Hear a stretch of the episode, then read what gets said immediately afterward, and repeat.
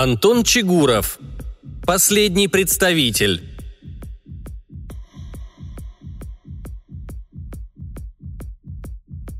Егор остановил машину на парковке в нескольких кварталах от последнего зоопарка в стране. Он выключил фары, но не торопился глушить двигатель, нервно стуча костяшками пальцев по пластиковой поверхности руля. «Если сомневаешься, можно и не делать», — сказала девушка, сидевшая на пассажирском сиденье. «В конце концов, это не вопрос жизни и смерти». «Это смотря с какой стороны посмотреть», — усмехнулся Егор. «Сегодня определенно кто-то пострадает». «Не мы же, в конце концов», Шутка вышла неудачной, и Егор даже не улыбнулся, продолжая смотреть прямо перед собой. В лобовом стекле он видел свое отражение на фоне темного города, похожего на ночное небо с редкими звездами горящего света в окнах жилых домов. Он на секунду закрыл глаза, собираясь с мыслями. «Раз решили, значит, надо делать», — сказал он наконец. «Совру, если скажу, что мне немного не по себе. Никогда в жизни так не волновался». «Я понимаю, малыш. Но все получится. Это не такая уж и сверхзадача. Я, честно сказать, не знаю, как еще тебя подбодрить». «Сам все знаю. Пересаживайся. Я пошел. Свет не выключай». Оксана перебралась на водительское место, а Егор, заглушив двигатель, вылез из машины и аккуратно прикрыл за собой дверь, стараясь производить как можно меньше шума. Егор огляделся. Город вокруг спал. Он неспроста выбрал именно ночь буднего дня. Так будет как можно меньше свидетелей. Люди высыпаются перед очередным рабочим днем, студенты – перед учебным – на улице практически никого нет. Егор двинулся в сторону зоопарка. Именно зоопарк и был их целью. Конечно, не само заведение, а одно маленькое животное. Они собирались похитить кролика. Нет, молодые люди не сошли с ума и не проиграли в карты желания. Просто давно не ели настоящего мяса. Около десяти лет назад животных поразил неизвестный вирус. Половина видов вымерла в течение года, оставшиеся исчезали в последующие семь. Первое время люди продолжали потреблять мясо в тех же количествах, что и до вспышки. Именно это и стало самой большой ошибкой. Очень скоро животные остались только в зоопарках, а мясо на прилавках сменилось безвкусным соевым заменителем. Вегетарианцы ликовали, веганы праздновали. Рестораны подсчитывали убытки. Конечно, ученые не сидели сложа руки, но ни лекарства, ни, собственно, сам вирус так найдены и не были. В итоге мясо полностью исчезло из рациона людей – Ходили слухи, что у богатых были тайные фермы, на которых выращивали животных, но доказательств этому не было. Еще много говорили о тайном мировом правительстве, специально уничтожившем животных, чтобы ослабить человечество, и в итоге на Земле остался тот самый золотой миллиард. Егор не собирался опровергать или доказывать теорию, не собирался продавать этого несчастного кролика, хотя мог бы себе обеспечить как минимум год беспечного существования – он просто пообещал Оксане, что еще хотя бы раз они попробуют настоящее мясо. А лучшего варианта, кроме как выкрасть животное из зоопарка, они придумать не смогли. Пожалуй, лучшего способа и не было вовсе. Подготовка не заняла много времени. Пару раз они сходили в зоопарк и были приятно удивлены малым количеством охраны, точнее, ее полным отсутствием. Это было вполне объяснимо ужесточением законодательства в области охраны животных. За похищение кролика Егору светило как минимум два года, и то, если поймают до того, как попробуют жертву на вкус. Пришлось повозиться с рецептом приготовления. Подобная информация в интернете подвергалась тщательной цензуре. Видимо, чтобы не будоражить бесполезные ныне рецепторы, отвечающие за вкус мяса. Только на теневых форумах нашлись всевозможные способы приготовления мяса – жареного, вареного, вяленого на пару. Егор потерял не меньше трех литров слюны, пока выбирал наиболее подходящий вариант – Молодой человек еще раз оглянулся на машину, застывшую на краю пустой парковки возле продуктового магазина.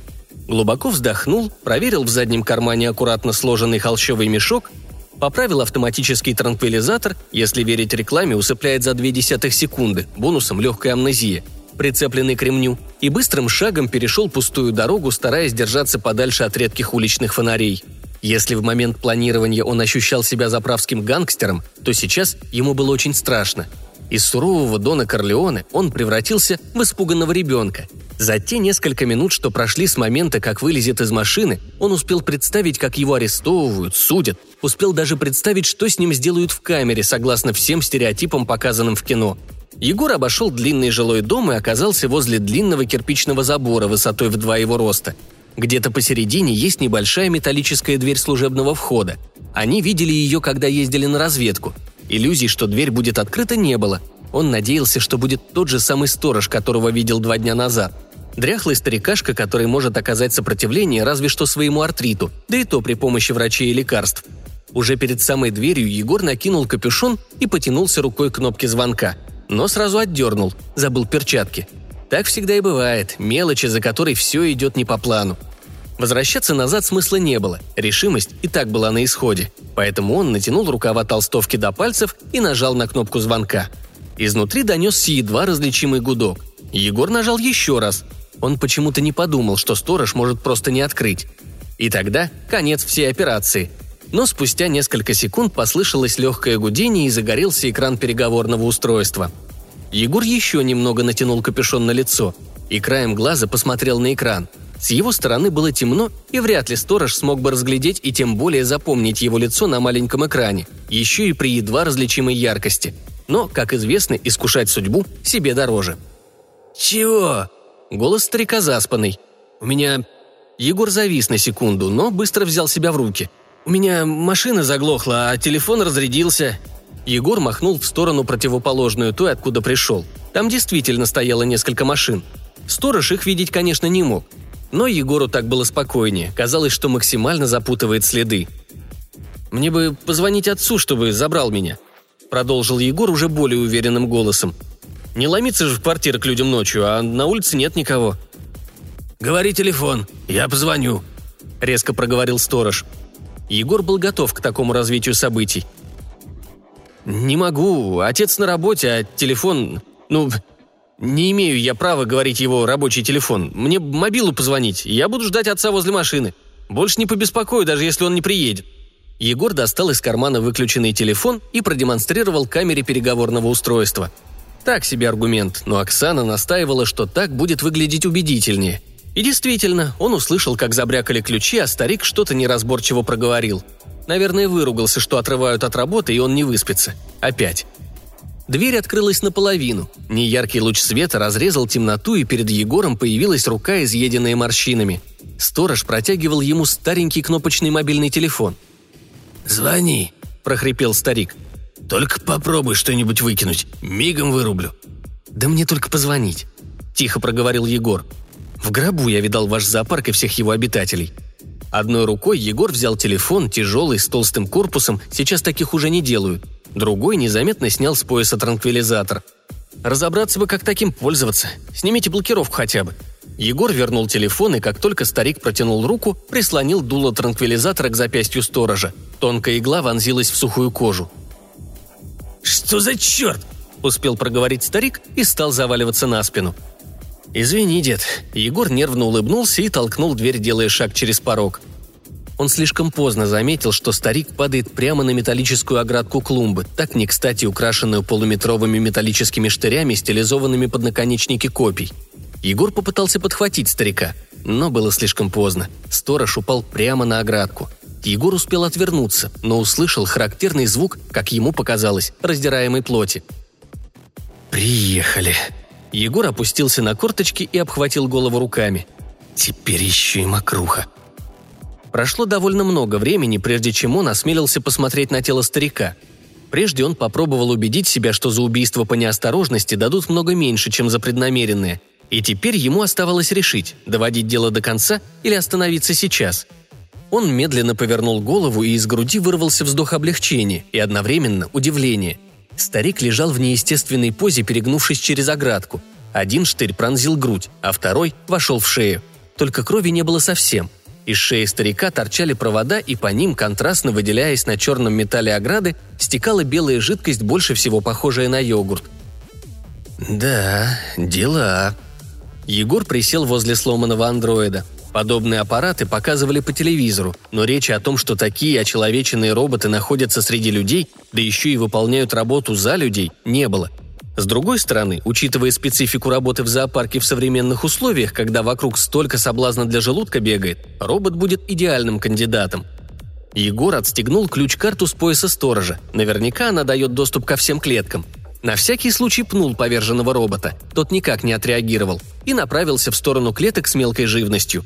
Спустя минуту он был возле нужной стеклянной двери, благо маршрут был изучен заранее – он вставил ключ-карту в прорезь на месте, где обычно бывает ручка, и дверь бесшумно открылась. Едва Егор зашел внутрь, сработали датчики движения и помещение заполнилось мягким светом.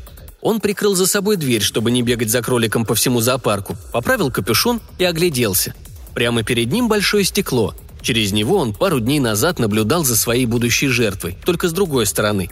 Сейчас ничего не видно. Неудивительно, там за стеклом ночь.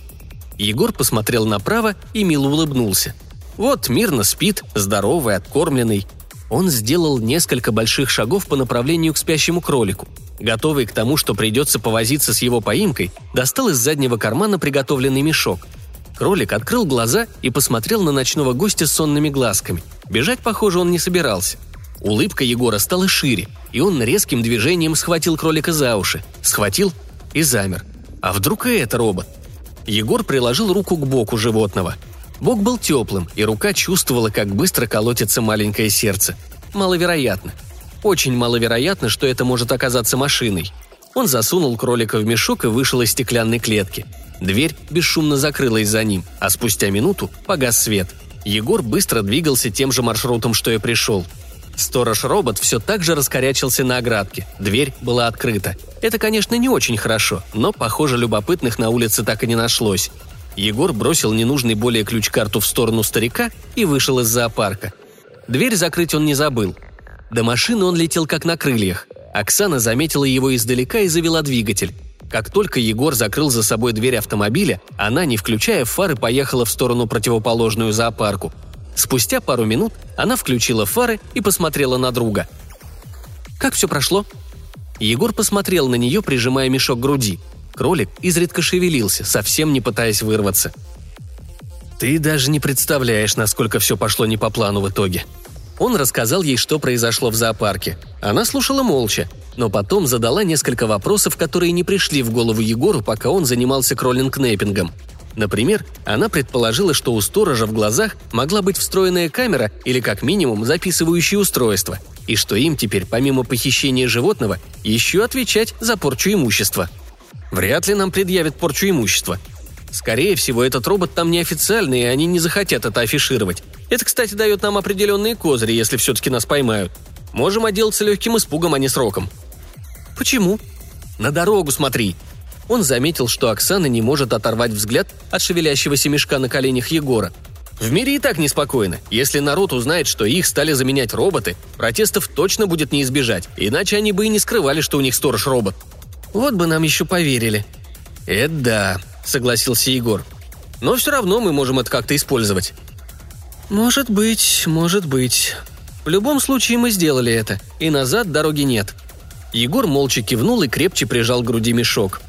На берегу озера, на самом дальнем пляже от города, Оксана оставила машину. Егор положил мешок на заднее сиденье рядом с пакетом из магазина, в котором было несколько наборов специй, одноразовая посуда и бутылка красного вина – Егор достал из багажника треногу с блестящим походным котелком. Все новое, неиспользованное. Покупали в разных магазинах, чтобы не вызывать подозрения. Егор установил треногу и отправился в близлежащие кусты, где у них были заранее заготовлены дрова.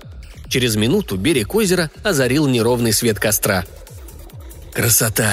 Егор стоял на берегу озера. Небо было ясным и, на удивление, низким. Можно было без труда рассмотреть Млечный Путь. Луна только зарождалась, не давая много света. «Тащи мешок, любимая!» Оксана принесла сразу и мешок с кроликом, и пакет из магазина. «Только я отвернусь, пока ты его резать будешь, хорошо?» – тихо спросила Оксана. «Конечно, пусть у тебя будут только ванильные воспоминания», – улыбнулся Егор. Он достал из мешка кролика, поднял за уши и посмотрел ему в глаза. «Прости, мы с тобой не одной крови. Ролик что-то жевал и смотрел прямо в глаза парню. Похоже, что ему было абсолютно все равно. Тем лучше. Егор толком не знал, что делать, а потом, продолжая смотреть кролику в глаза, занес нож. И в этот момент глаза кролика закрылись, и он весь обмяк, перестав жевать. «Что такое? Он что, в обмороке?» Егор потряс белые тельцы. Эффекта это не дало. Может, это нормальное состояние животных перед тем, как их забьют? «Оксана!» – позвал Егор. В ответ была только тишина. Наверное, не только отвернулась, но и уши руками прикрыла. «Оксана!» – позвал он громче. Но вокруг царила глубокая тишина. Только дерево потрескивало в костре. Он оглянулся, не отпуская кролика. Он не сразу заметил одетую в темный спортивный костюм девушку. Оксана лежала на земле возле машины. Неужели в обморок упала? Так же, как и кролик. Кролик зашевелился, и в ту же секунду резкая боль пронзила руку. Он вскрикнул и разжал пальцы. Кролик, внезапно пришедший в себя, умудрился вцепиться зубами между большим и указательным пальцами. Животное с глухим звуком упало на землю, встряхнулось и побежало в сторону. Но не в страхе, а спокойно и размеренно. Егор проследил взглядом за ним и увидел неподалеку на берегу знакомый силуэт, к которому и направлялся кролик. «Оксана!» – опять позвал Егор. «Она больше не ответит тебе». Егор узнал голос. Сторож из зоопарка. Но как такое возможно? Он пешком догнал их? «Что ты с ней сделал?» – спросил Егор, тихонько пятясь назад. «Пока что она просто спит. Со мной ты хотел сделать что-то подобное, так ведь?» «Слушай, мы просто хотели поесть мясо». «Ты понимаешь, что говоришь с роботом? И я просто выполняю заложенную программу», Робот вышел на свет от затухающего костра.